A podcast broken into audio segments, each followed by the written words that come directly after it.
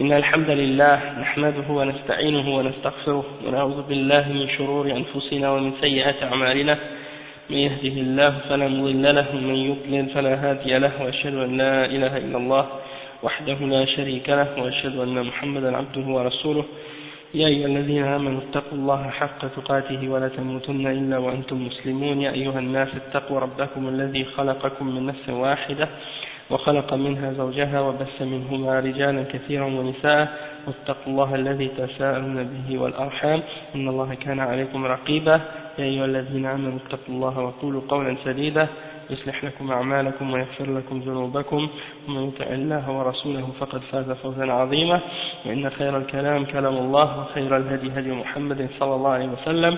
وإن شر الأمور محدثاتها وكل محدثة بدعة.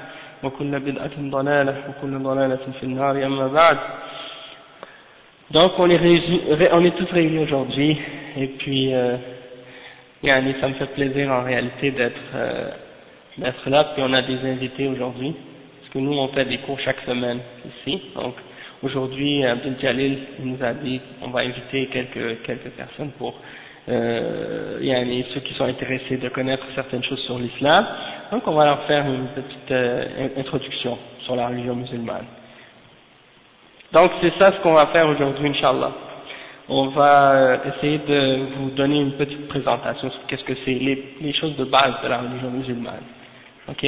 Puis à partir de ces informations-là que vous allez avoir, par la suite, ça va être plus facile pour vous de savoir exactement qu'est-ce que ça signifie d'être musulman, qu'est-ce que ça signifie cette religion-là, et puis de faire un choix par la suite euh, plus éclairé si jamais euh, Dieu vous guide à l'islam, donc comme ça vous êtes, vous êtes, capable de faire un choix éclairé qui est basé sur une connaissance et une compréhension plus claire. Donc, euh, pour commencer, le mot islam, qu'est-ce que ça signifie? C'est un mot arabe. L'arabe c'est une langue sémitique, un peu comme l'hébreu, l'araméen. C'est les mêmes racines de, de l'origine, c'est la même origine. Ok? Et c'est un mot arabe qui veut dire la soumission. Donc quand quelqu'un vous dit qu'il est musulman, ça vient du mot arabe muslim, qui veut dire soumis. Hein? Quelqu'un qui a accepté de soumettre son, son, corps et son âme à Dieu, le créateur de l'univers. Et Dieu en islam, en arabe, on l'appelle Allah Allah. Et Allah c'est Dieu. C'est comme tu dis en, en, par exemple en espagnol, on dit Dios. Hein? En allemand on dit Gott. Hein? En, en anglais on dit God. Et puis euh, en arabe on dit Allah. Hein? Donc quand on parle de Allah, on parle de Dieu, le Créateur. Celui, c'est le même Dieu que celui que les, tous les prophètes de Dieu ont enseigné de croire en lui.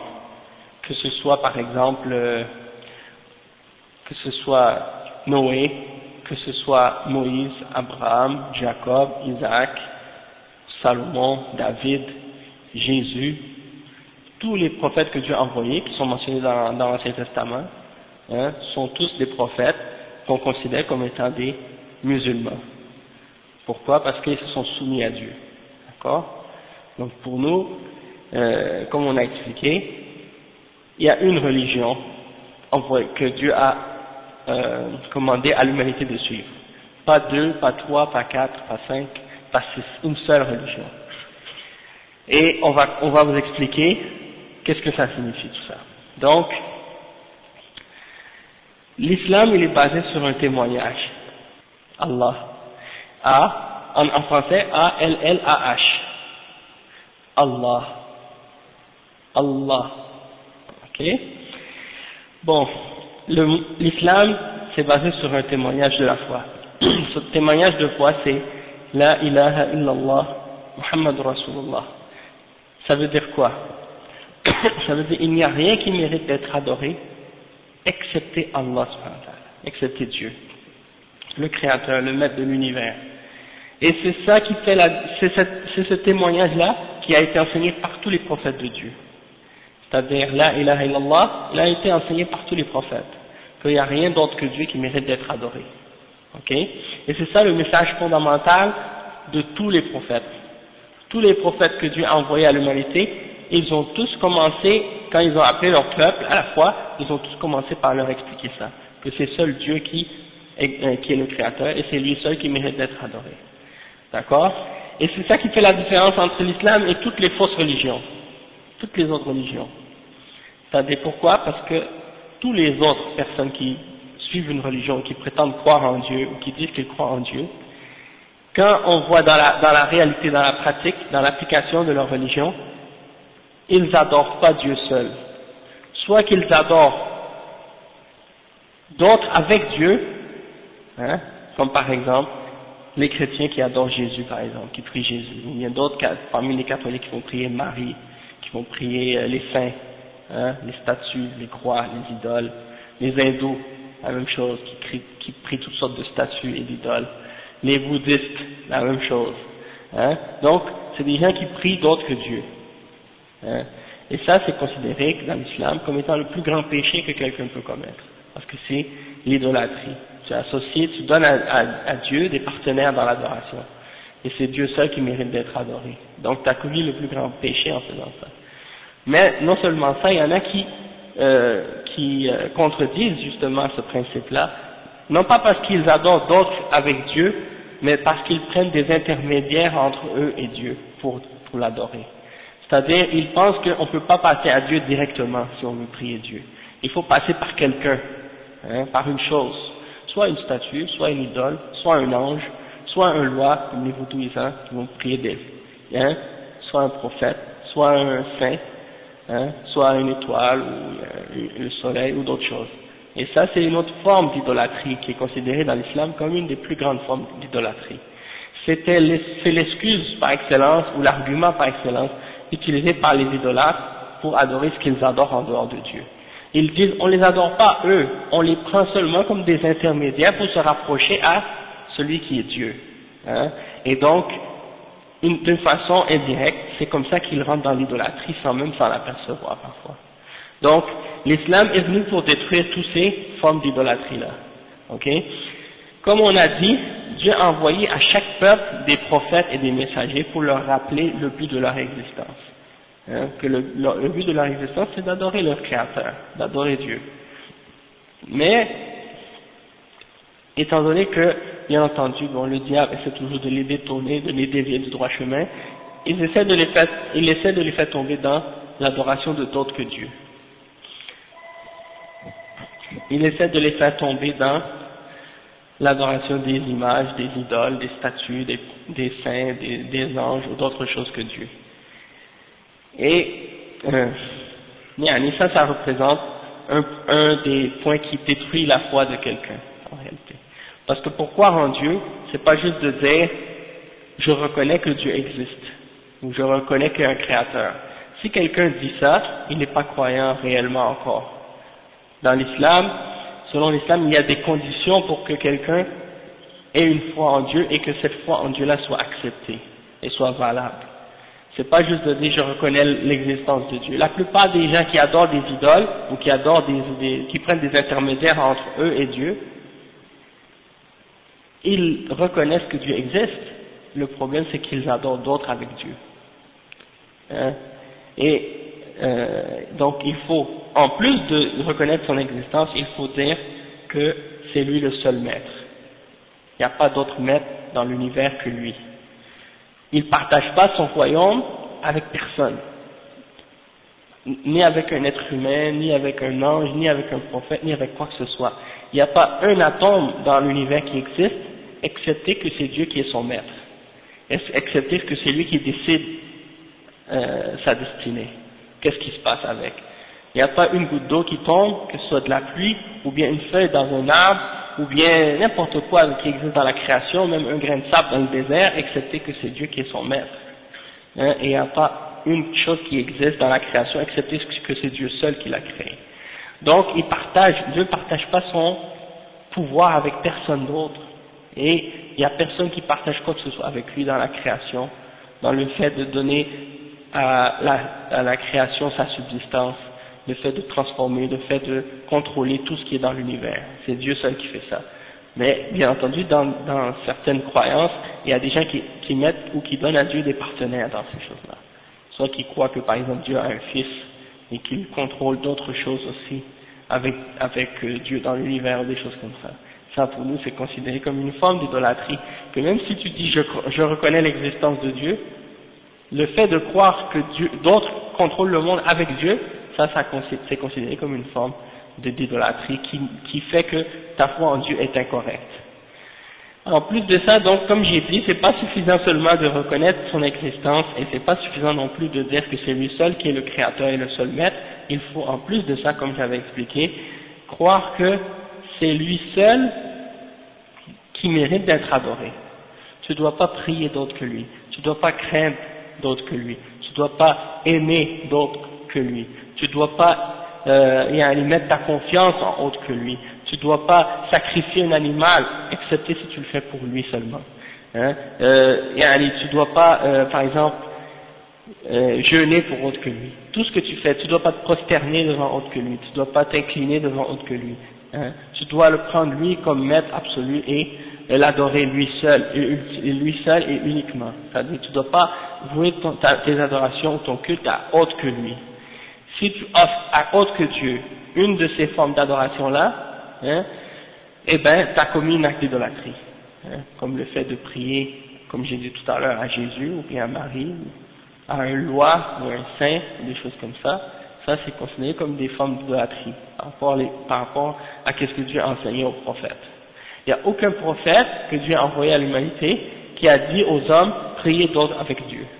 Ou passez par d'autres pour aller à Dieu, ou des choses de ce genre. Hein. Et même, et même certains chrétiens, par exemple, qui disent, que, soi-disant dans, l'évangile, Jésus aurait dit je suis le chemin, je suis la voie, nul ne va au Père que par moi. Hein, et ça, ça ils l'ont interprété en voulant dire que pour aller à Dieu, il faut passer par Jésus pour adorer Jésus, pour aller à Dieu. Ça c'est une fausse compréhension qu'ils ont de cette parole-là. Pourquoi? Parce que si tu veux aller, Jésus il parle à son peuple et il dit, si vous voulez aller à Dieu, vous devez passer par moi. Dans quel sens? Dans le sens que si vous voulez arriver à Dieu, vous devez m'obéir en tant que prophète, en tant que celui qui vient vous montrer le droit chemin. Et vous devez suivre mon exemple. Et l'exemple de Jésus, c'était quoi? Est-ce que c'était, est-ce que l'exemple de Jésus, c'était de prier à lui-même ou bien de prier au Créateur?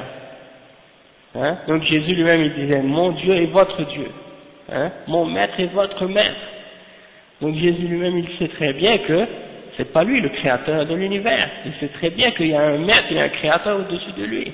Et il nous dit que si tu veux aller à Dieu, tu dois suivre son exemple, dans ce sens-là. Hein. Donc, euh, à l'époque de Moïse, quelqu'un ne pouvait pas aller à Dieu sans suivre l'exemple de Moïse. Hein. À l'époque d'Abraham, quelqu'un ne pouvait pas aller à Dieu excepté en suivant l'exemple d'Abraham. Et c'est ainsi de suite comme ça. Chaque prophète a son époque. Hein? Et donc, on doit suivre l'exemple du prophète si tu veux arriver à être bien guidé, tu dois suivre l'exemple qui est amené par, par le prophète. Tu ne peux pas adorer Dieu comme tu veux selon ton imagination, selon tes propres passions, selon tes désirs. Il faut suivre le message et l'exemple qui a été amené par le prophète pour l'adorer. Donc ça c'est un autre point très très important euh, à ce sujet-là. Ensuite, euh, il faut bien comprendre aussi, c'est que une fois que tu as reconnu qu'il y a un seul créateur, une fois que tu as reconnu qu'il existe, qu'il est, le seul maître, une fois que tu as reconnu que c'est lui seul qui mérite d'être adoré, il faut également ensuite de ça euh, reconnaître que euh, la façon dont on doit connaître Dieu et comprendre qui est Dieu, c'est en se basant sur sa révélation. On n'a pas le droit de décrire Dieu selon notre propre imagination, selon nos propres euh, compréhensions et de donner à Dieu des noms qu'il ne s'est pas donné lui-même. En d'autres mots, on ne doit pas donner à Dieu des caractéristiques ou des qualités humaines et on ne doit pas donner euh, aux êtres humains des caractéristiques divines. Parce que si tu fais ça, tu mélanges entre le créateur et la créature. Ça veut dire que pour toi, tu vas commencer à adorer la créature au lieu d'adorer le Créateur. Ou bien, euh, tu vas, donc par exemple, des exemples de ça, si quelqu'un par exemple dit, oui moi je crois euh, en Jésus, que Jésus il connaît l'invisible, ou que Jésus par exemple a le pouvoir de pardonner les péchés, ou qu'il a le pouvoir de créer, ou des choses comme ça. Si tu dis ça à propos de Jésus, tu as donné à Jésus des, des, des qualités de Dieu. Que Jésus lui-même n'a jamais accepté de, se donner. Quand on a demandé à Jésus, par exemple, bon maître, que dois-je faire pour avoir la vie éternelle? Il a dit, ne m'appelle pas bon, seul Dieu est bon. Hein? Quand un homme est venu lui demander euh, quand viendra l'heure, ce sera quand l'heure du jugement dernier Jésus a répondu, il a dit, nul ne sait l'heure, hein? ni, ni les anges, ni le Fils, hein? seul Dieu connaît l'heure. Et donc, quand, quand ça c'est écrit dans l'évangile des chrétiens, même jusqu'à aujourd'hui, c'est pour dire que ceux qui prétendent qu'il y a trois dieux en un, le, Dieu le Père, Dieu le Fils, Dieu le Saint-Esprit, et que ces trois-là forment un seul, alors c'est une contradiction de leur part, puisque comment le Père peut savoir quelque chose et le Fils l'ignorer en même temps alors que les trois sont la même personne? C'est quelque chose incompréhensible et c'est quelque chose d'absurde en réalité et de contradictoire. C'est pour ça que, en réalité, Jésus est un homme, un être humain envoyé par Dieu pour le, peuple d'Israël. Et il était un prophète respecté et un des rapprochés de Dieu. Il n'y a pas de doute là-dessus, sauf qu'il est juste un être humain. Il n'est pas Dieu ou il n'est pas un fils de Dieu. Ok? Même si les gens l'appellent fils de Dieu maintenant. Mais quand tu demandes à quelqu'un, n'importe qui, même à, un prêtre ou à un, un pasteur, n'importe qui, est-ce que Dieu a une femme? Il va dire non. Alors, dis-lui comment il a eu son fils? Est-ce qu'il a eu son fils par des rapports charnels avec une créature? Est-ce qu'il a, est y a eu un échange de chromosomes? Est-ce qu'il y a eu un échange de, un échange de, de génétique hein, entre euh, un spermatozoïde et euh, une ovule? Et qu'il y a eu un mélange de ces de spermatozoïdes divins avec une ovule humaine pour que ça crée un être humain moitié divin, moitié humain Est-ce qu'il y a eu, est-ce que c'est, est-ce que c'est comme ça que ça s'est produit? Bien entendu. Aucun chrétien ne va dire une chose pareille. Parce qu'ils savent très bien que c'est quelque chose, que ça marche pas comme ça. Dieu n'est pas un animal ni un être humain. Au contraire, Dieu, tout ce qui, tout ce qui existe, il le crée. Il le crée par sa volonté et par son ordre et son commandement. Il n'a qu'à dire, soit et fait. Hein? Donc, Dieu, il a créé Jésus de la même façon qu'il a créé Adam. Adam n'avait pas de père ni mère. Est-ce qu'on va dire qu'il était un fils de Dieu à cause de ça? Est-ce qu'on va dire qu'il était euh, divin parce que c'est Dieu qui l'a créé directement sans intermédiaire? Hein? Et on pourrait dire par exemple, on pourrait dire par exemple que qu'est-ce qui est plus grand comme, euh, comme miracle? Le fait de créer un être humain à partir de la terre et de souffler en lui un âme, une âme, ou bien de créer un être humain à partir d'une femme et de le faire sortir de son ventre. Ça c'est la façon dont chacun d'entre nous on est né. On sort du ventre d'une femme.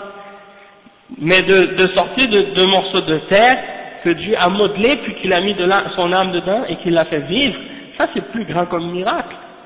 Hein? N'importe quel d'entre vous, prenez un peu de terre, faites-le en forme humaine, essayez de le faire vivre. Essayez de mettre une âme dedans, vous n'êtes pas capable. Tandis que tout le monde est capable de faire un enfant avec une femme. Et ça c'est, malgré tout, pour, euh, pour Dieu, Dieu l'a créé, Jésus, sans l'intervention hein, d'un homme. Il l'a créé seulement par l'intermédiaire d'une femme seulement. Parce qu'il est capable de faire ça, et c'est facile pour lui. Et la raison pour laquelle Dieu a fait ça avec euh, avec Jésus, salut sur lui, c'est parce que il voulait éprouver les hommes et les tester et voir est-ce qu'ils allaient transgresser la, la limite de Dieu à propos de Jésus ou non. Parce qu'il y a des hommes qui ont une foi ferme en Dieu et qui savent que peu importe qu'est-ce qu'un être humain peut faire comme miracle ou comme prodige, il reste toujours un être humain et on ne va pas tomber dans l'exagération à son sujet et commencer à l'adorer en dehors de Dieu. Mais il y a d'autres êtres, hum, êtres humains qui n'ont pas compris réellement qu'est-ce que ça signifie de croire en Dieu, et lorsqu'ils voient quelque chose d'extraordinaire, ou quelque chose qui est euh, surnaturel, automatiquement ils tombent dans l'exagération et dans l'idolâtrie, et dans l'idolâtrie, et ils se mettent à adorer cet être-là au lieu d'adorer Dieu. Hein, et ils déifient des êtres humains ou des animaux ou des choses. Hein? En Inde, dernièrement, il y a une femme, une, enfant qui est née, elle avait quatre bras, quatre jambes. Ils l'ont pris comme une déesse, ils ont commencé à l'adorer. Parce qu'ils ont trouvé qu'elle avait quelque chose de vrai, parce qu'ils ont trouvé d'elle qu'elle avait quelque chose de vraiment extraordinaire, de vraiment surnaturel. Hein? Et déjà, les, hindous, ils ont une statue d'un dieu qui a plusieurs bras, plusieurs jambes. Donc, pour eux, c'était une manifestation de cette divinité-là. Hein? Et le, et le fait que Dieu l'a créé avec quatre bras, quatre jambes, Dieu, il est capable de faire s'il veut, même plus que ça. Mais c'était juste un signe pour les éprouver, pour les tester. Et malheureusement, ces gens-là ont échoué le test. Pourquoi? Parce qu'ils n'ont pas compris que peu importe comment un être humain peut être extraordinaire ou avoir des pouvoirs surnaturels, ils ne sont jamais de, du fait d'être un, un être humain. Il reste toujours un homme, un être humain, hein, peu importe. Hein, et il ne mérite pas l'adoration. D'accord? Et donc ça c'est ça c'est un exemple par rapport à à notre croyance en, en Dieu, mais par rapport à notre croyance au prophète. Par exemple, on croit en Jésus. nous les musulmans, nous croyons en Jésus. Et pour nous, c'est un des grands messagers de Dieu, un des cinq plus grands messagers de Dieu. Hein? Ok, Noé, après c'est Abraham, après c'est Moïse, après c'est Jésus, après c'est le prophète Mohammed. Donc pour nous, ça c'est les cinq plus grands. Et Jésus, c'est un de ces cinq-là. Donc c'est un des plus importants parmi les prophètes, et on croit en lui, et on croit au miracle qu'il a fait, et on croit en sa naissance miraculeuse également, et on reconnaît tout ça. Toutefois, le fait qu'il ait fait des miracles, ça prouve pas qu'il est Dieu, parce qu'il y a Moïse qui a fait des miracles aussi. Hein? Il a pris son bâton, il a, il frappé la mer, et ça s'est ouvert en deux. Hein? Il a fait tomber sur euh, Dieu par son intermédiaire a fait tomber dix signes pour Pharaon hein, pour les ramener au droit. Hein. Le, le, le, fleuve, le fleuve qui est devenu en sang, les grenouilles euh, et, beaucoup d'autres euh, fléaux qui sont tombés sous l'Égypte. Hein. Et ça c'est un exemple. Et il y a aussi le rocher, quand il a fait frapper le rocher, puis il y a 10, 12 sources qui sont sorties du rocher pour euh, abreuver tout le monde. Et il y a beaucoup d'autres exemples comme ça. Euh, il y a d'autres prophètes aussi qui ont fait d'autres miracles. Chaque prophète a eu ses miracles. Mais, le, mais ces miracles-là, ils les font par la permission de Dieu. C'est pas eux-mêmes qui décident de le faire quand ils veulent. Et la même chose pour Jésus. Hein euh, aussi, ils disent par exemple le fait qu'il est né sans père. On a expliqué tout à l'heure que le fait qu'il soit né sans père, ça prouve pas qu'il est, qu'il est Dieu ou fils de Dieu également. Hein parce que quand même, il reste un être humain qui mange, qui boit, qui dort, qui va aux toilettes, hein, comme tout le monde. Hein. Donc quelqu'un qui a ces caractéristiques-là, c'est des caractéristiques humaines. Et quiconque a ces caractéristiques humaines ne mérite pas d'être adoré, ne mérite pas d'être appelé Dieu. Hein. Et Dieu n'a pas d'enfant, ni de, ni de garçon, ni de fille. Hein. Tout est créé par Dieu. Hein. On est des créatures seulement. C'est sûr que même si on est des créatures, il aime certaines créatures plus que d'autres, parce qu'elles sont plus proches, parce qu'elles sont plus obéissantes, parce qu'elles sont plus euh, pieuses, parce qu'elles adorent plus Dieu, et ainsi de suite, mais euh, ça reste une créature quand même, ça reste des créatures. Exactement. Il, a créé euh, Ève à partir d'un homme, à partir d'une côte. Hein, il a formé une femme avec. Donc ça c'est un exemple. Et euh, aussi, on dit, donc ça c'est le fait de donner à un être humain des caractéristiques divines, c'est une forme d'idolâtrie. Ça fait tomber les hommes dans l'idolâtrie. Ou bien le fait de donner à, ou bien le fait de donner, ou bien le fait de donner à Dieu des caractéristiques divines, euh, humaines, des caractéristiques humaines. Ça aussi c'est une forme d'idolâtrie. Hein, comme par exemple ceux qui vont décrire Dieu en disant que, par exemple, euh, comme, euh, comme euh, on trouve dans la, dans la Bible, euh, les Juifs ont décrit Dieu en disant que il a créé les, les cieux et la terre en six jours, puis le septième jour il s'est reposé. Et ça c'est d'attribuer à Dieu le, le repos. Et ça implique qu'il était fatigué ou qu'il était faible ou qu'il n'avait pas la toute puissance et ça c'est interdit d'affirmer une chose pareille à Dieu. C'est pour ça qu'on trouve dans le Coran que euh, Dieu il, a, créé les cieux et la terre en six jours hein, et il n'a senti aucune fatigue. Hein. Oh, Donc ça veut dire que Dieu, lui, il ne dort pas, il ne se fatigue pas, il n'a jamais faim, il n'a pas besoin de rien, il se suffit à lui-même, hein, euh, tout a besoin de lui, rien ne peut exister sans lui, hein, c'est lui euh, donc euh, le Tout-Puissant et l'Absolu, ainsi de suite. Donc, on n'a pas le droit de donner à Dieu des caractéristiques des êtres humains ou des animaux, et on n'a pas le droit de donner aux créatures des attributs et des caractéristiques divines. Parce que si tu mélanges les deux, tu mélanges entre le créateur et la créature et automatiquement ça, fait tomber, ça va faire tomber les gens dans l'idolâtrie. Et c'est ça ce qui s'est produit, produit dans le christianisme, ça qui s'est produit dans le judaïsme, c'est ça ce qui s'est produit dans l'hindouisme, le bouddhisme et les autres croyances euh, qui existent parmi les, les, êtres humains. Et puis, bon, dans les croyances comme aussi chez les animistes, hein, un peu comme les, les en Haïti et les autres, c'est la même chose.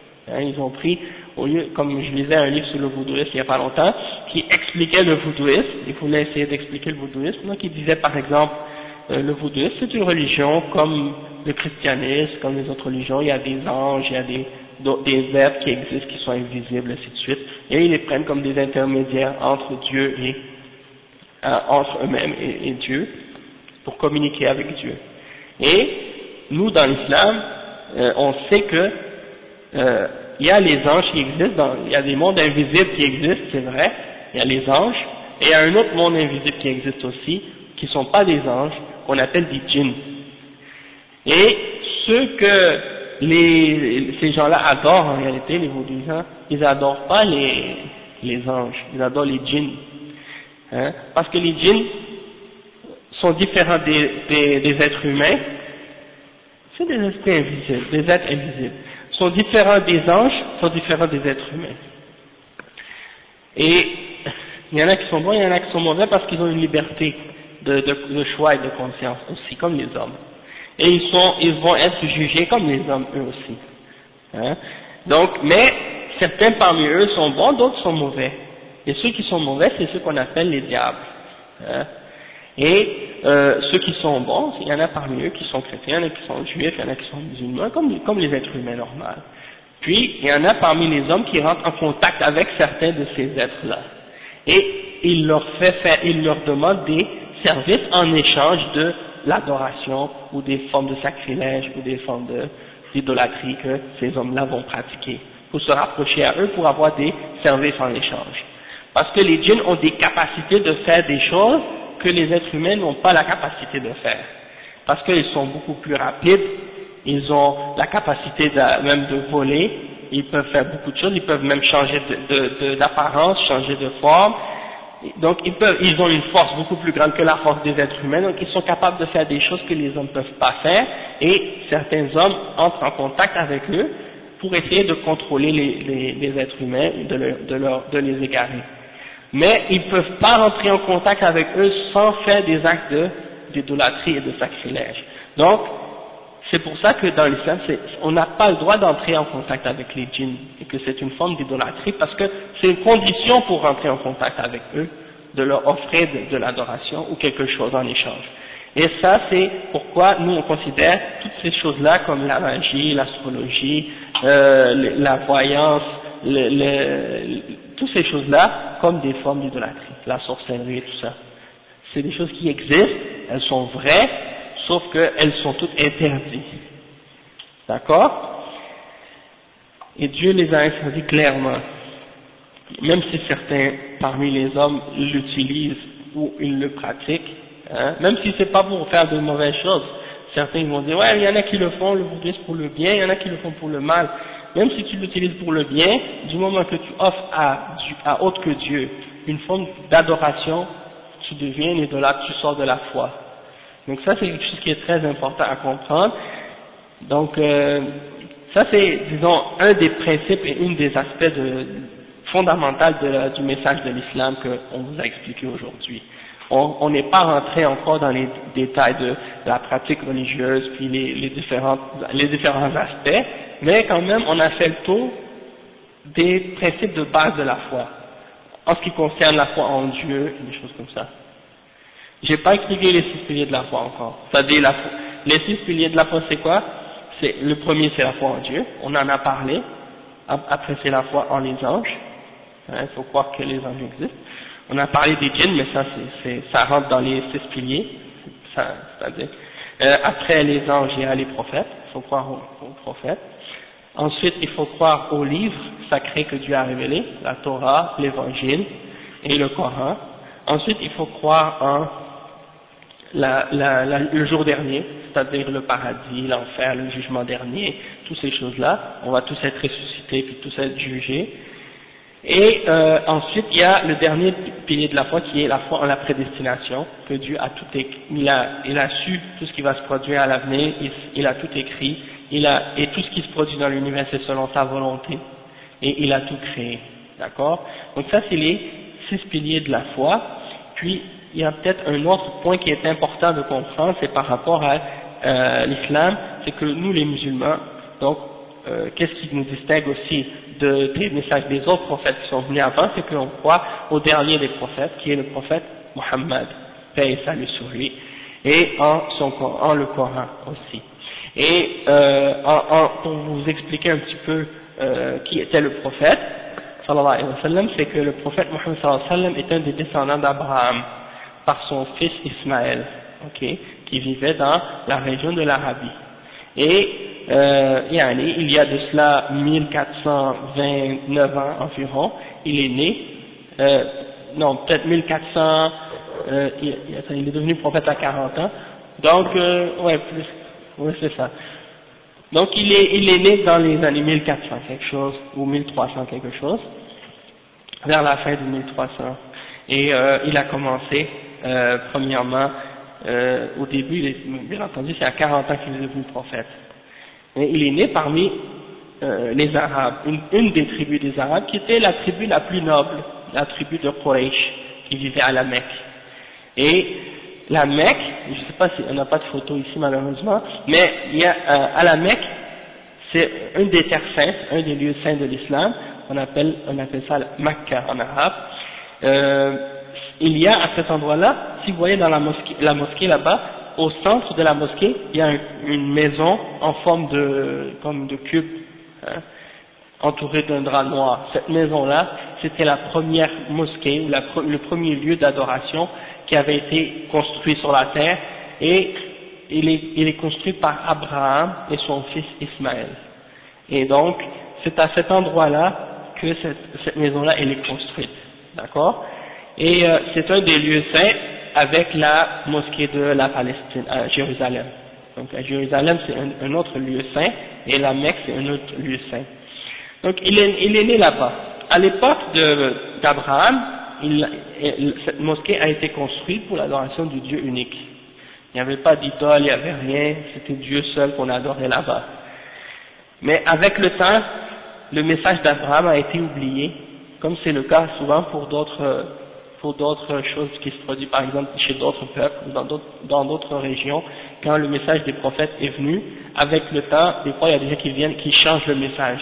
Comme les gens ont changé le message de Jésus, de, de, de sorte qu'aujourd'hui la, la religion chrétienne que les gens pratiquent, c'est pas la religion que Jésus a enseignée à son époque.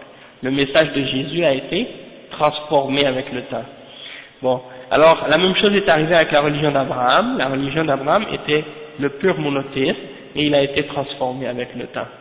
Et là, il y a des Arabes qui ont introduit dans la religion d'Abraham l'adoration des idoles. Donc il y avait 360 idoles autour de la, de la maison que Abraham a construite à un certain moment donné. Et le prophète Mohammed, paix et salut de Dieu sur lui, il est né dans cette région-là, à cette époque-là, et euh, après, il a, quand après Dieu lui a révélé la révélation. Et il lui a ordonné d'ordonner aux hommes d'adorer Dieu seul et d'abandonner l'idolâtrie, d'abandonner l'adoration des idoles et des statues et des choses comme ça. Donc au tout début, il a commencé à expliquer ça à son peuple et les Arabes n'ont rien voulu savoir de lui. Ils l'ont persécuté, ils l'ont chassé et ceux qui ont cru en lui au tout début, c'était des esclaves, des gens euh, simples de la société qui ont commencé à le suivre, mais au début il n'avait aucune, aucune autorité, aucun pouvoir, aucune force euh, pour soi-disant euh, se protéger ou protéger ces, les gens qui ont cru en son message. Donc il se faisait persécuter, il se faisait euh, souvent maltraiter, et il cherchait quelqu'un qui allait le défendre pour continuer la propagation de son message, l'islam. Et qu'est-ce qui est arrivé, c'est que avec le donc avec la persécution, ils, sont partis, certains des, compagnons sont partis en Éthiopie pendant quelque temps pour que la pression soit moins dure, moins forte, parce que là-bas il y avait un roi qui était plus pacifiste ou plus euh, ouvert. Ils sont restés là-bas un certain temps, puis à un certain moment donné, la pression était tellement dure sur le prophète à, la Mecque qu'ils ont même essayé de, de, le tuer. Ils ont même voulu le tuer. Alors, là, Dieu a ordonné au prophète Mohammed de quitter la Mecque et d'aller à une autre ville, qui est la ville de Médine. Et à cette ville-là, il y a des gens qui ont commencé à accepter le message de l'islam et qui ont vraiment commencé à donner un support au prophète. Donc là, ça veut dire qu'à partir de ce moment-là, le message de l'islam et les musulmans ont commencé à être de plus en plus forts. Et euh, là, il est arrivé beaucoup de choses par la suite. Des gens ont commencé à rentrer dans l'islam de plus en plus. Et jusqu'à ce que, par la suite, euh, le prophète est retourné à la Mecque avec une armée et il est, il est rentré à la Mecque et qu'est-ce qu'il a fait? Il a détruit toutes les idoles qui étaient autour, autour de la Kaaba. Il les a détruites toutes, une par une, avec, son, avec un bâton. Et il récitait les paroles que Dieu lui a révélées en, en faisant ça. La vérité est venue, le faux s'en est allé certes, ce qui s'en va, c'est le faux. Hein. Donc il a détruit toutes ces 360 idoles qui étaient autour. Hein. Et donc, ça c'est pour dire que le message du messager, euh, c'était fondamentalement d'expliquer aux êtres humains qu'ils ont été créés pour adorer Dieu et que tout ce qui est adoré en dehors de Dieu par les êtres humains, c'est quelque chose qui est faux et c'est de l'idolâtrie et donc euh, il ne faut pas l'adorer, il faut s'écarter de, l'idolâtrie et des, messages euh, des hommes qui appellent à, l'idolâtrie ou à adorer d'autres que Dieu. Donc, euh, qu'est-ce que je vous ai expliqué? Là C'est un petit résumé, hein, parce que en fait, le message du prophète sallam, il a duré 13 ans à la Mecque, après qu'il soit devenu prophète, et 10 ans à Médine.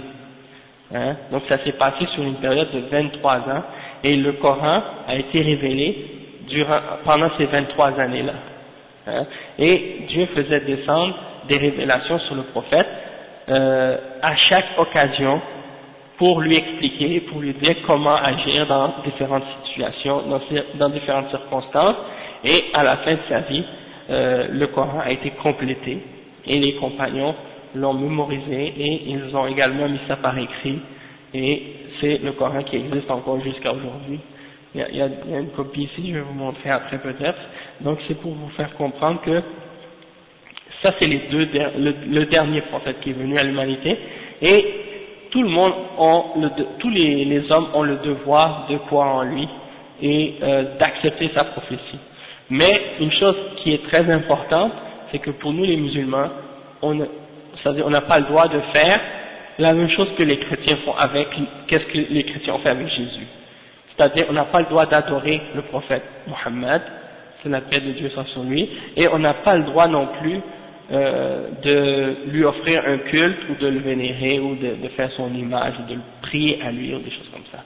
Si quelqu'un qui se dit musulman prie au prophète ou à n'importe qui d'autre, il sera automatiquement en dehors de la religion. Il sera considéré comme une idolâtre. Il a quitté la foi s'il fait ça que c'est le plus grand péché que quelqu'un peut faire. Hmm. non. Ça c'est ça c'est un verset dans le Coran qui qui euh, dans lequel euh, Dieu s'adresse à, à, Jésus en fait. Si. Oui, dans l'avenir.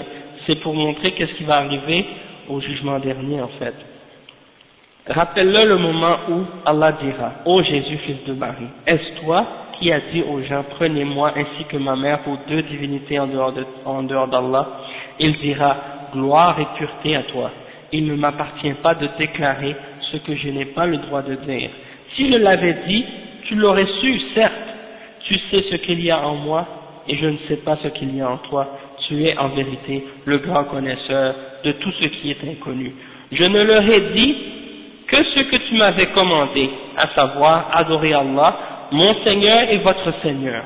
Et je fus témoin contre eux aussi longtemps que je fus parmi eux. Puis quand tu m'as rappelé, quand tu m'as rappelé, c'est toi qui fus leur observateur attentif et tu es témoin de toutes choses. Si tu les châties, ils sont tes serviteurs. Et si tu leur pardonnes, c'est toi le puissant et le sage. Allah, Allah dira, voilà le jour où leur véracité va profiter aux véridiques. Ils auront des jardins sous lesquels coulent les ruisseaux pour y demeurer éternellement. Allah les a agréés et eux l'ont agréé. Voilà l'énorme succès. À, Allah seul appartient le royaume des cieux, de la terre et de ce qu'il renferme et il est, il a le pouvoir sur toutes choses. Donc ça c'est pour rappeler au 116 dans Surat al-Ma'ida jusqu'à 120, 116 à 120. Donc c'est pour dire que euh, Jésus se désavoue des hommes qui l'ont adoré lui et sa mère. Hein, et il a dit, moi j'ai jamais dit aux hommes de m'adorer moi, ou d'adorer ma mère. Hein, si je l'aurais dit, tu l'aurais su. Il dit à Dieu, si je l'aurais dit, tu l'aurais su. Tu sais ce qu'il y a en moi, mais moi je ne sais pas ce qu'il y a en toi. Donc c'est pour faire comprendre que Jésus lui-même, n'a jamais, il n'a jamais prétendu être Dieu, ou n'a jamais dit aux hommes adorez-moi. Hein. Et même dans la Bible, il y a plein de versets qui montrent que euh, Jésus c'est une créature de Dieu, hein, et que c'est un prophète envoyé de Dieu. Regardez quand par exemple Jésus dit que il était dans le désert, dans, le, dans le Nouveau Testament c'est écrit que Jésus était dans le désert, le diable est venu le tenter. Est-ce que le diable vient voir Dieu puis il veut le tenter? Tenter Dieu, le créateur de l'univers, des cieux et de la terre Bien sûr qu'il ne peut pas faire ça. Parce que Dieu est tout puissant, c'est lui qui a créé le diable. Et Dieu est capable de détruire le diable s'il veut. Oui, souvent il dit ça. Mais regarde comme il faut. Regarde comme il faut ce, ce, passage-là. Jésus vient, euh, le diable vient voir Jésus et il dit, regarde cette ville. Si tu te prosternes à moi, je vais te donner tout ça. À qui appartient la terre et les cieux? À Dieu.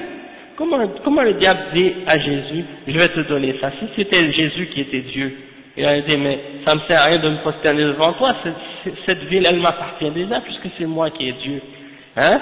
Il n'allait pas accepter de dire que Dieu lui dise, mais non, je vais te donner cette ville, hein? Et non seulement ça, euh, Jésus lui répond par la suite, non, je ne me prosterne pas à personne d'autre que Dieu. Dieu a dit, tu ne te prosterneras devant personne autre que moi. Donc déjà, ça prouve que Jésus lui-même, il dit non, l'adoration c'est à Dieu seul, et la, la c'est pour Dieu seul. Ça prouve qu'il n'est pas Dieu lui-même, il est une créature de Dieu, qu'il est un prophète de Dieu. Hein et la fin que tu dis, non ça c'est son côté homme, ça c'est la balançoire là qu'ils utilisent pour essayer de jouer. Quand tu les prends d'un côté, ils disent non il était, oui, quand tu les prends d'un bas, ils disent non il était, quand il a dit ça il était homme. Puis quand il voit une autre parole, il dit ah ça c'est parce qu'il disait ça quand il était Dieu, là il était homme. Mais est-ce qu'il était, s'il était vraiment Dieu et qu'il était tout le temps, il devait être tout le temps Dieu, pas Dieu des fois puis des fois pas Dieu, hein? Sinon ça fait pas de sens. Donc euh, l'idée que Dieu rentre dans un homme ou dans une mouche ou dans une vache ou dans un singe ou dans un chien ou des choses comme ça, nous on rejette ça complètement. Dieu il se mélange pas avec une créature. Dieu c'est Dieu, la créature c'est la créature. Le créateur c'est le créateur, la créature c'est la créature. Et les deux sont séparés, ils se mélangent pas, les un ne rentre pas dans l'autre, hein, et un ne devient pas l'autre. La mouche ne devient pas Dieu, Dieu ne devient pas la mouche, hein, ainsi de suite. Hein, parce que pour, parce qu'on est tous des créatures, on est tous des êtres créés par Dieu. Hein, et euh, ça c'est juste un exemple, il y a plein d'autres exemples. Euh, juste un instant, ok Jamal? Moïse, il adorait qui? Il adorait Jésus? Non. Abraham, il adorait qui? Il adorait Jésus? Non. euh, Noé, il a adoré qui? Il a adoré Jésus? Non. Euh, Salomon, David, Jacob, Isaac et tous les autres, est-ce qu'ils ont déjà prié à Jésus dans leur vie? Est-ce qu'ils nous ont déjà dit à quelqu'un, ton Dieu c'est Jésus? Jésus disait lui-même, le Dieu de mon, de mes, mon Dieu est le Dieu de mes pères, Abraham et Jacob et Moïse et Isaac et tout. Donc ça veut dire, le Dieu de Jésus, c'est le même Dieu que le Dieu de Moïse, c'est le même Dieu que le Dieu d'Abraham, c'est le même Dieu que le Dieu d'Isaac et de Jacob et de tous les prophètes, et c'est le même Dieu que le Dieu de Mohammed, sallallahu alayhi wa sallam, et que la paix et le salut de Dieu soit sur tous les prophètes. Il n'y a pas deux dieux, ou il n'y a pas un Dieu pour chaque euh, prophète, il y a un seul Dieu pour tous les prophètes, et c'est un seul messager qui a, été envoyé pour toute l'humanité, pour toute l'humanité à la fin. Uh-huh. Mais ça, ça change rien. Le testament que Dieu a pris avec Abraham, l'alliance qu'il a pris avec Abraham, et qu'il a pris avec Moïse, avec les autres prophètes, c'est la même alliance, elle ne sera jamais brisée, cette alliance-là. Elle ne peut pas se briser. C'était de faire, de sacrifier, de faire un sacrifice. Mais ça, ça fait pas de sens. Déjà, premièrement, parce que, déjà parce, déjà parce que, premièrement, Dieu, il ne peut pas mourir. Donc, de dire que Dieu s'est fait tuer et que Dieu est mort, déjà ça c'est une contradiction. Oui, mais le Fils, c'est Dieu, hein? Le Fils c'est Dieu, donc s'il est mort, ça veut dire que Dieu est mort. Oui, mais les trois sont un, tu vois? Donc tu comprends? Exactement, les trois sont un. Et, et, non seulement les trois sont un, mais ils disent que les trois sont égaux et éternels. C'est-à-dire le Père n'est pas venu avant le Fils, et le Fils n'est pas venu avant le Père. Les trois ont toujours existé éternellement. Donc en principe, nous on dit que lorsqu'un homme il a un fils, c'est sûr qu'il est venu avant son fils. Hein mais là, eux, ils disent non, ça c'est un fils éternel et un père éternel. Et un esprit soi-disant éternel. Pour nous, l'Esprit Saint, c'est l'ange Gabriel. Hein? C'est parce que Dieu envoie son, souvent on voit dans la Bible, c'est écrit, et Dieu envoya son esprit. Si s'il envoie, est-ce qu'il s'envoie lui-même? Hein? Comment il envoie quelque chose, puis c'est lui? Non, on voit clairement que l'Esprit Saint, c'est pas Dieu, puisque c'est Dieu qui l'envoie. Donc l'Esprit Saint, c'est euh, ouais, c'est ça. Ça c'est un autre exemple. Il y a beaucoup, il y a beaucoup de choses. C'est parce que quand on est chrétien, écoutez, moi-même j'étais, on était tous chrétiens presque ici, sauf quelques-uns d'entre nous, on était tous, on a tous grandi dans le christianisme. Puis c'est sûr qu'on a eu l'éducation chrétienne. On entend parler de Jésus depuis qu'on est tout petit, et on nous dit Jésus est comme ça, Jésus est comme ça, Jésus est comme ça.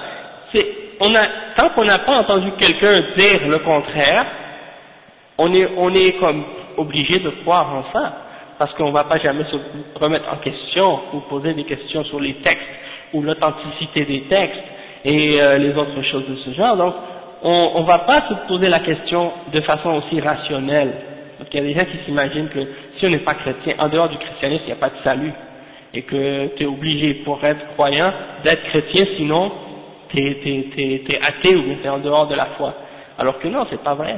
Hein donc, euh, c'est pour ça que c'est important de vraiment réfléchir sur ces choses-là. Si tu avais une question, une question,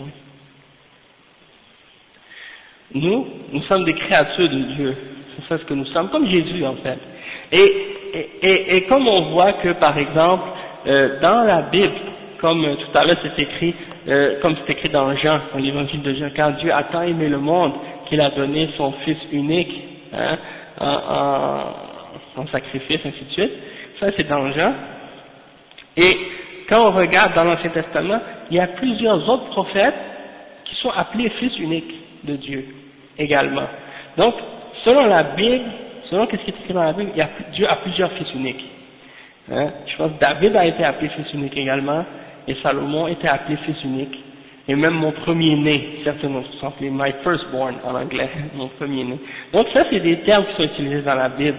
Et c'est pour ça que nous, dans l'islam, euh, Allah il nous a révélé le Coran, et le Coran il a été protégé et purifié de tous ces genres d'amalgame dans les termes. Hein, parce que les rabbins et les juifs, ils ont utilisé le terme fils de Dieu pour parler euh, de, de, certains êtres humains, de certains prophètes, hein, et ils ont attribué à Dieu des fils, et les chrétiens ont appelé Dieu le Père, pour éliminer tout amalgame et tout mélange, parce qu'on sait que chez les Grecs, chez les Hindous, Dieu a des femmes, Dieu a des fils, Dieu a des filles, Dieu se, reproduit avec des femmes et des, choses de ce genre, ainsi de suite.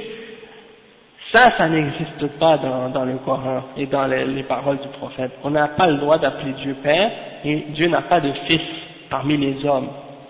Il a créé les hommes. C'est vrai que certaines créatures, Dieu les aime plus que d'autres, mais ça ne veut pas dire qu'ils sont des fils de Dieu. Pourquoi on parle plus de Mohamed que de Jésus? Ok.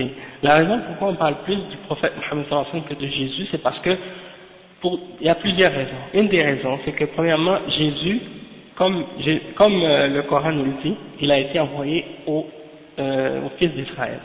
Ça c'est de un. Et même dans la Bible, c'est écrit. Je ne suis, on, ne m'a envoyé que pour la maison de la, de de la brebis perdue d'Israël. Et aussi, euh, même, quand des gens venaient, même de d'autres euh, peuples, qui venait voir Jésus, il a dit, moi on m'a envoyé seulement pour la, la, brebis, perdue d'Israël. Hein. Il y a une femme samaritaine une fois qui est venue et voulait demander à Jésus quelque chose, il a refusé de l'aider. Puis par la suite, elle a supplié, supplié, et elle l'a touché finalement, euh, c'est comme si pour dire, euh, à la fin, elle a dit, même les, chiens, ils ramassent les miettes que le maître jette en bas de la table en voulant dire, euh, bon, euh, on mérite même, on va juste, même on va prendre même les petites miettes que vous, vous laissez, même si t'es pas venu pour nous, mais quand même, on peut quand même profiter un peu de toi.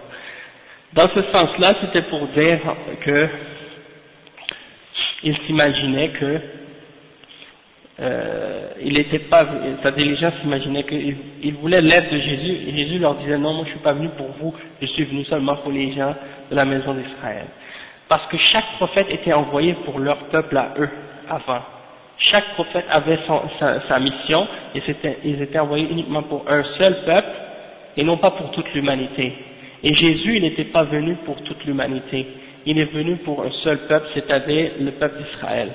En passant, Jésus n'est pas mort.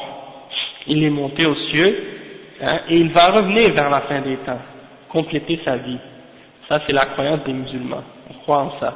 On croit que Jésus n'a pas été tué ni crucifié il a été élevé aux cieux et qu'il va revenir vers la fin des temps pour terminer sa vie et mourir comme tous les autres hommes, il va être enterré et il va être ressuscité avec tous les hommes à la fin des temps, comme, les, comme les autres êtres humains.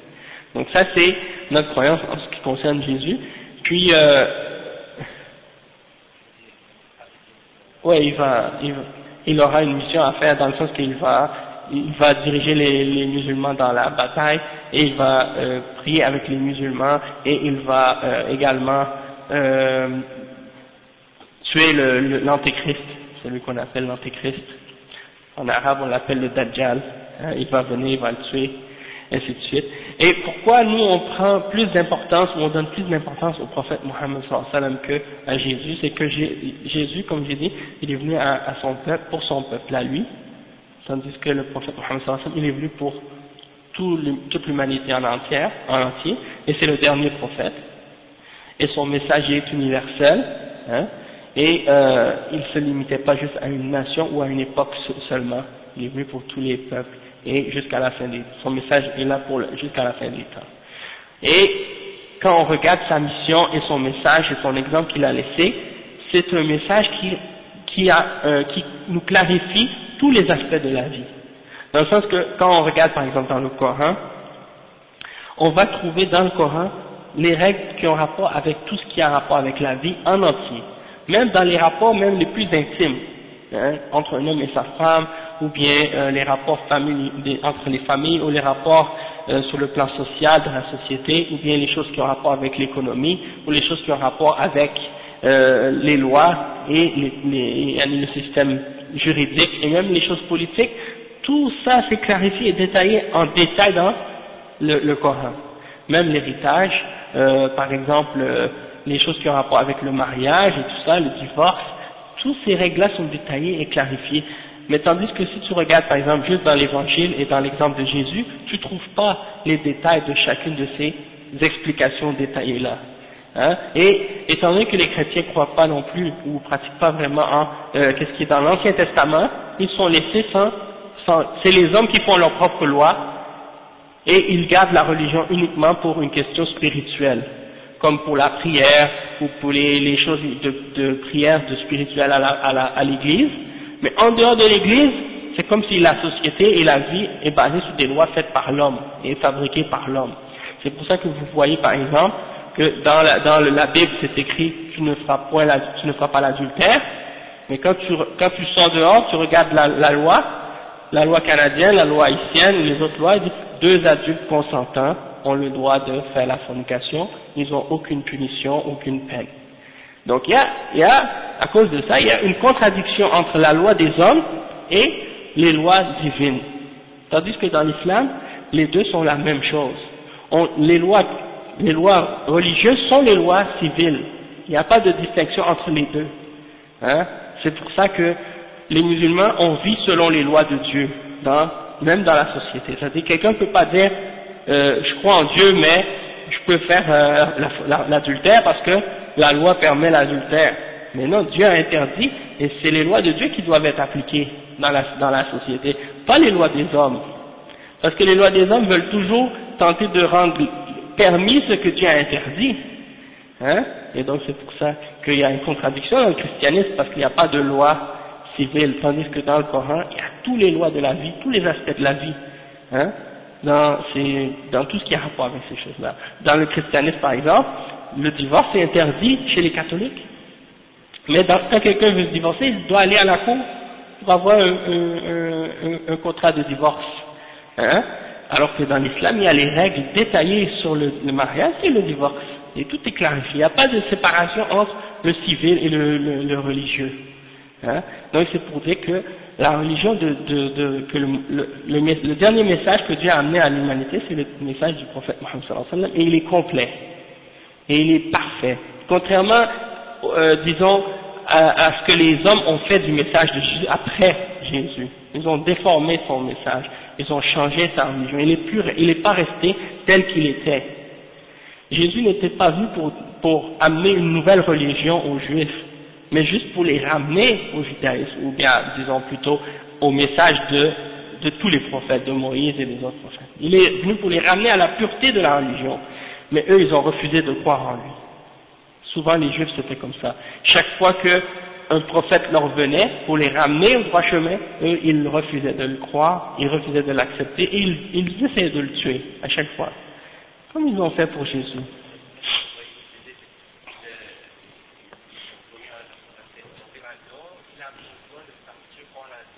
Ok, ok. Donc, euh, pour la première question, par rapport au fait que euh, Jésus aurait dit à ses disciples à la fin de sa vie, allez de toutes les nations et propager ma parole et la bonne nouvelle, ainsi de suite.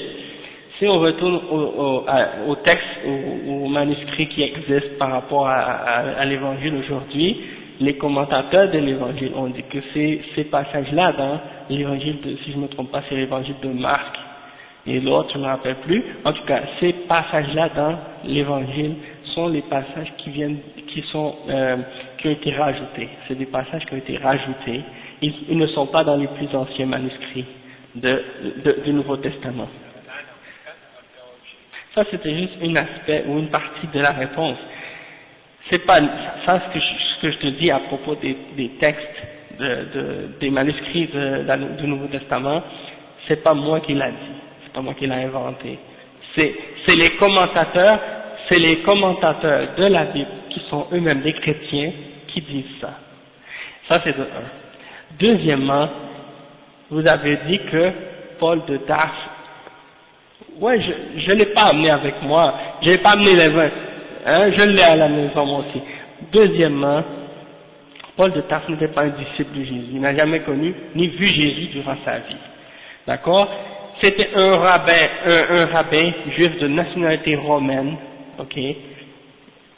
Il, avait la nationalité romaine en tout cas, et il torturait les chrétiens, les premiers, disons, il n'y avait pas encore le christianisme, puisque le mot chrétien n'existait pas encore à l'époque, la religion chrétienne, ça n'existait pas non plus, les, les, les premiers qui ont cru en Jésus priaient aux mêmes endroits que les juifs, et Paul est venu après que Jésus a été relevé aux cieux. Et il a commencé à se mélanger aux apôtres de Jésus. Il a dit, j'étais sur le chemin de Damas et j'ai entendu une voix qui m'a dit, pourquoi me persécutes-tu? Et soi-disant, il est revenu euh, à, eux et il m'a dit, ça y est, j'ai cru en Jésus moi aussi. Les gens l'ont pris pour un disciple, mais il n'est pas un disciple. Il n'a jamais vu Jésus, ni entendu Jésus de sa vie, il n'a jamais rencontré Jésus non plus. Et étant donné qu'il a étudié le judaïsme avec un des plus grands rabbins de l'époque, il connaissait bien les enseignements de l'Ancien Testament aussi, et il connaissait aussi la philosophie grecque et autres, puisqu'il avait étudié aussi ces choses-là. Donc il s'est mélangé aux apôtres et il leur parlait, il connaissait la religion, il a fait en fait sa propre religion. Le christianisme tel qu'on le connaît aujourd'hui, le vrai fondateur de cette religion-là, c'est pas Jésus, c'est plutôt Paul. C'est lui qui est le vrai fondateur du christianisme. Et les 14 lettres qu'il a écrites aux différentes églises de, qui étaient un petit peu partout, en fait, c'est elles qui composent, qui forment les bases de la religion chrétienne, qui sont une grosse partie de l'évangile que les chrétiens euh, suivent aujourd'hui. C'est les lettres de Paul. Donc, lui, il a ramené, comme tu dis, le judaïsme aux, autres qui n'étaient pas juifs, mais en le transformant et en adaptant le judaïsme à ces différents peuples païens là qui adoraient des idoles et qui adoraient d'autres choses que Dieu pour leur faire croire en ce message-là. Puis par la suite, le message du christianisme a été adapté par l'Empire romain avec Constantin, vous savez l'histoire, avec le concile de Nicée, puis on a voté pour la Trinité, on a voté pour les quatre évangiles, parce qu'il y avait plus que quatre à, l'origine, mais on en a pris ces quatre-là, puis on les a choisis, on les a, on les a mis dans le couvercle avec les autres, et on a dit ceux-là sont inspirés, les autres c'est des apocryphes, et après ça, qu'est-ce qui est arrivé, c'est qu'il y a eu les autres schismes qui sont apparus, le protestantisme plus tard, avec Martin Luther et tous ces autres trucs, qu'est-ce que vous avez déjà entendu parler de ça? Donc c'est pour dire que Jésus n'a jamais dit vraiment d'aller aux autres nations et d'enseigner aux autres nations, et c'est Paul lui-même qui a fait ça, et les, les passages qui mentionnent ça dans l'évangile sont des ajouts, clairement, d'accord? Ouais. Mhm. Ah oui, la dernière question, ah, la, prédestination. Oui, ok, ouais, ouais, d'accord, d'accord. La question de la prédestination, c'est qu'on n'a pas le choix d'y croire si on est un croyant en Dieu. Si on... Attends, je vais vous expliquer.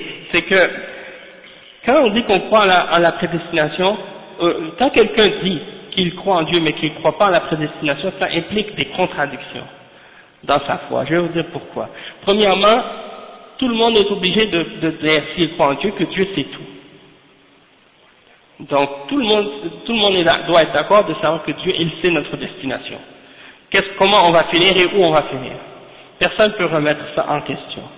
Deuxièmement, personne ne peut remettre en question aussi le fait qu'il n'y a rien qui peut aller contraire à la volonté de Dieu.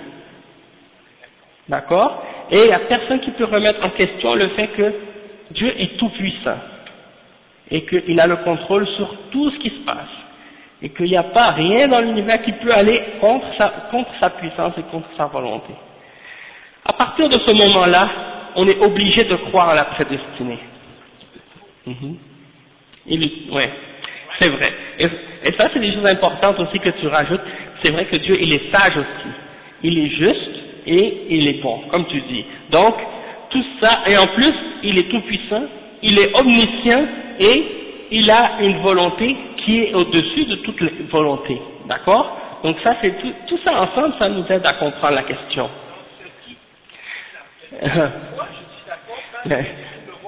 Euh, d'accord. Mais, mais c'est, mais, mais, hmm, mais moi, mais moi, mais moi, qu'est-ce que, qu'est-ce que, ouais, attends, qu'est-ce que je t'explique en fait? C'est une question parfois que les gens mélangent. C'est que tu as bien dit que qu'est-ce que tu n'acceptes pas, c'est que Dieu te dise voilà ta destinée. Mais Dieu ne, te l'a pas dit.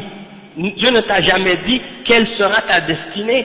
Et il ne t'a pas dit est-ce que tu seras au paradis ou en enfer. Il t'a seulement dit une chose obéis-moi, soumets-toi à moi, suis mes messagers et suis la révélation. Et tu auras comme récompense le résultat que tu mérites.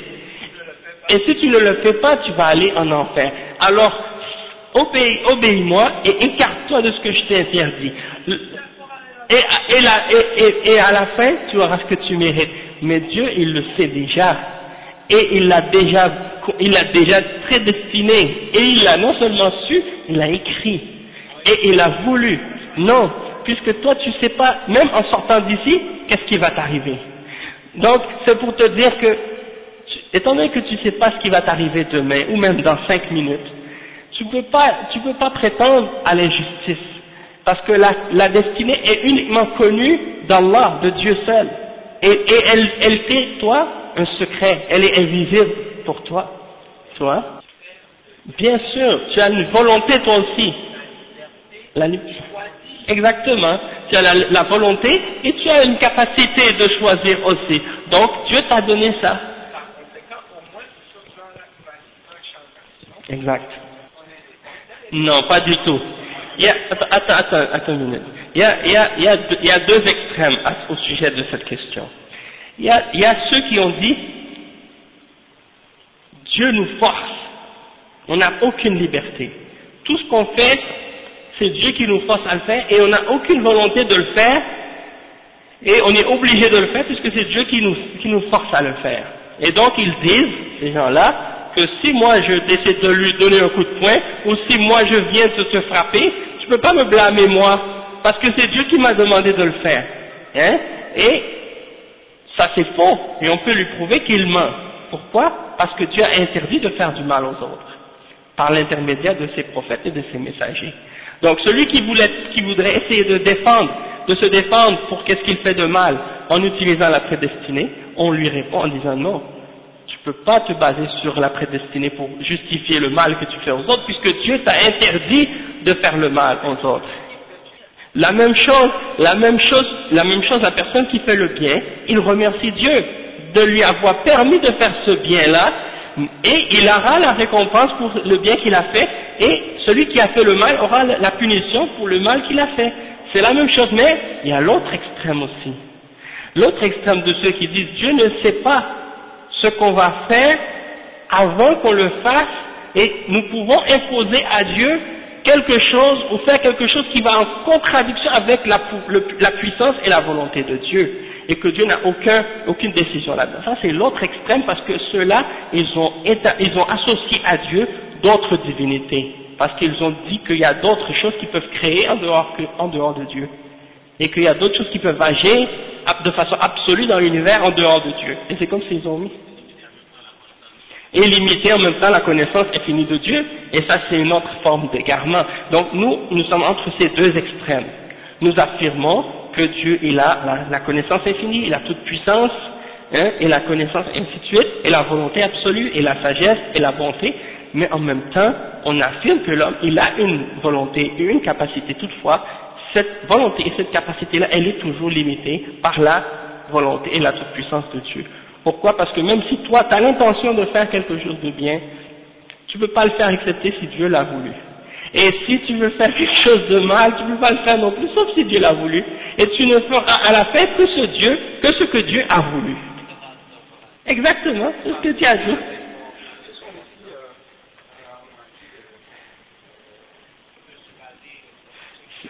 C'est ça, c'est pas pareil.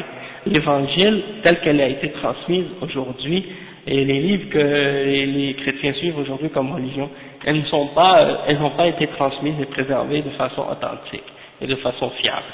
Déjà, on ignore qui les a écrits et on ignore les manuscrits qu'on possède qui sont par exemple en grec, on ignore qui les a traduits. Donc ça déjà, ça met un gros, un gros point d'interrogation sur l'authenticité de ces textes-là. Parce que pour nous, euh, avant même de connaître par exemple l'authenticité d'une des, paroles attribuées au prophète, euh, que la paix et salut de Dieu soit sur lui, le dernier prophète, il faut savoir qui l'a transmis et quel est son nom et est-ce qu'il était vraiment une personne honnête et fiable à cette époque-là, et ainsi de suite. Donc ça c'est des exemples. Il n'y a pas de moyen dans le christianisme de vérifier l'authenticité des gens qui ont, qui ont transmis la parole de Jésus.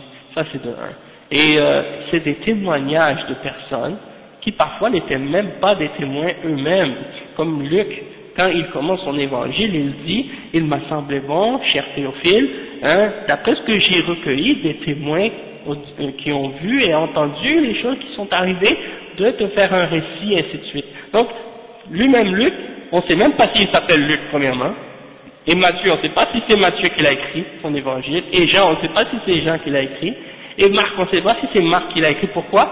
Parce qu'il n'y a nulle part dans le texte où Marc a signé son nom, il n'y a nulle part dans l'évangile, dans aucun des évangiles où ces gens-là ont signé leur nom nulle part, mais on a déduit que c'était peut-être eux. Il n'y a aucune preuve de ça. Et on voit que c'était des gens qui disent avoir pris des, certains d'entre eux ont recueilli les témoignages de d'autres personnes. Donc, ça prouve qu'ils n'étaient pas des témoins eux-mêmes. Et certains chrétiens disent que c'était des apôtres qui étaient inspirés. Encore là, on voit qu'il n'y a pas d'inspiration parce que Luc lui-même, il dit, il m'a semblé bon. Ça veut dire qu'il le fait de sa propre décision. C'est lui-même qui choisit de le faire. C'est pas quelque chose qu'on, qu'on qu'il dit pas comme Dieu m'a inspiré de vous dire ça, ainsi de suite et, et autres. Non, c'est une parole qu'il dit de lui-même. Et euh, il reste que les, les, autres livres aussi, on ne peut pas vérifier non plus, sauf peut-être les, même les, les, pardon, les lettres, les lettres de Paul, bon, pour les lettres de Paul, je ne sais pas. Mais une chose est certaine, c'est que les quatre évangiles, il y a des gros doutes sur leur authenticité, et les autres livres en dehors des 14, les, 14 lettres de Paul, comme l'Apocalypse et les autres, on ne sait pas vraiment qui, c'est écrit que Jean, mais on ne sait pas si c'est le même Jean que le Jean des évangiles, ou si c'est un autre Jean. Donc, euh, beaucoup de... Je ne sais pas vraiment, mais même l'Ancien Testament aussi, il y a beaucoup de points d'interrogation sur l'authenticité de ces textes-là. Mm Pour l'homme qui cherche la vérité, qui cherche le chemin, qu'est-ce qu'il fait on est, on est supposé d'être, on est tous supposés d'être des chercheurs de la vérité. On est tous supposés d'être des hommes qui, bien sûr, parce qu'elle existe cette vérité et il n'y a pas de doute qu'il y en a qui l'ont trouvée, mais il y en a qui l'ont qui l'ont pas encore trouvée ou qui pensent l'avoir trouvée, qui ne l'ont pas trouvée réellement. Donc l'important c'est qu'on s'aide entre nous à trouver cette vérité là. Hein? Voilà. Bon, je l'ai lu, ouais.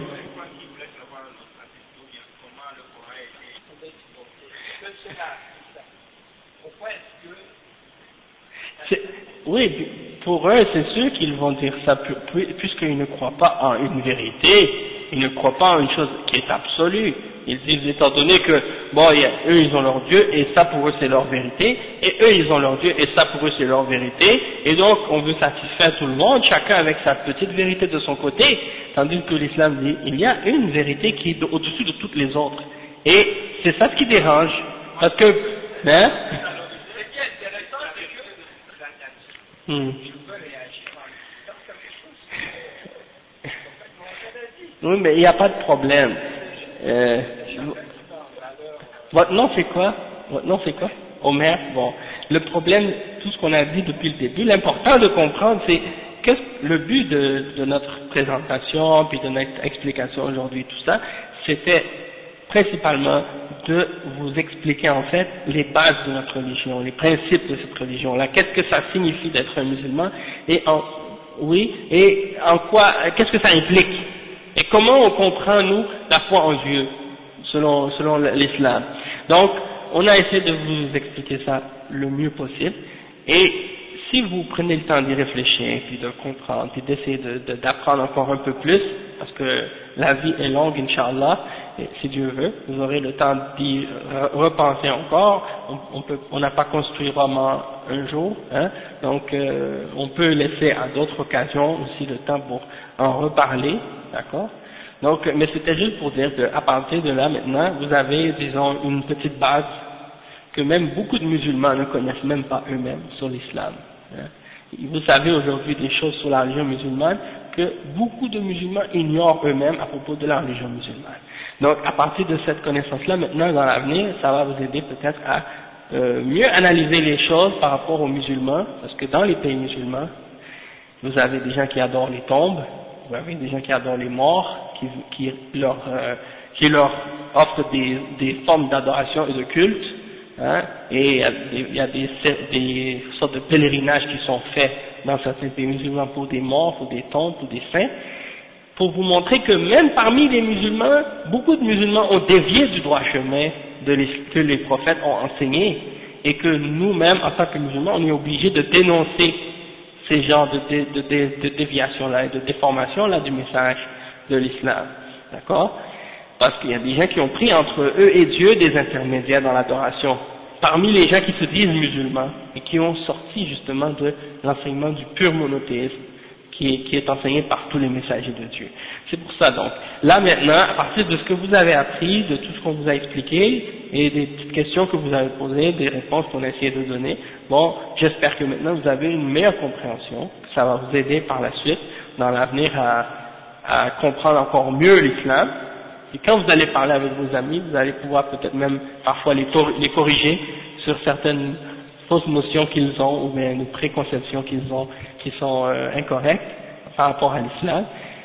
Et puis donc c'est ça, je, je, je, vais, on va s'arrêter à ce point-ci, parce que nous on a notre cours hebdomadaire qu'on fait d'habitude chaque samedi et dimanche, et euh, donc euh, on, a, on va le commencer. Si vous voulez rester pour, pour écouter, il n'y a pas de problème, c'est libre à vous. Hein donc on va s'arrêter ici pour ce cours.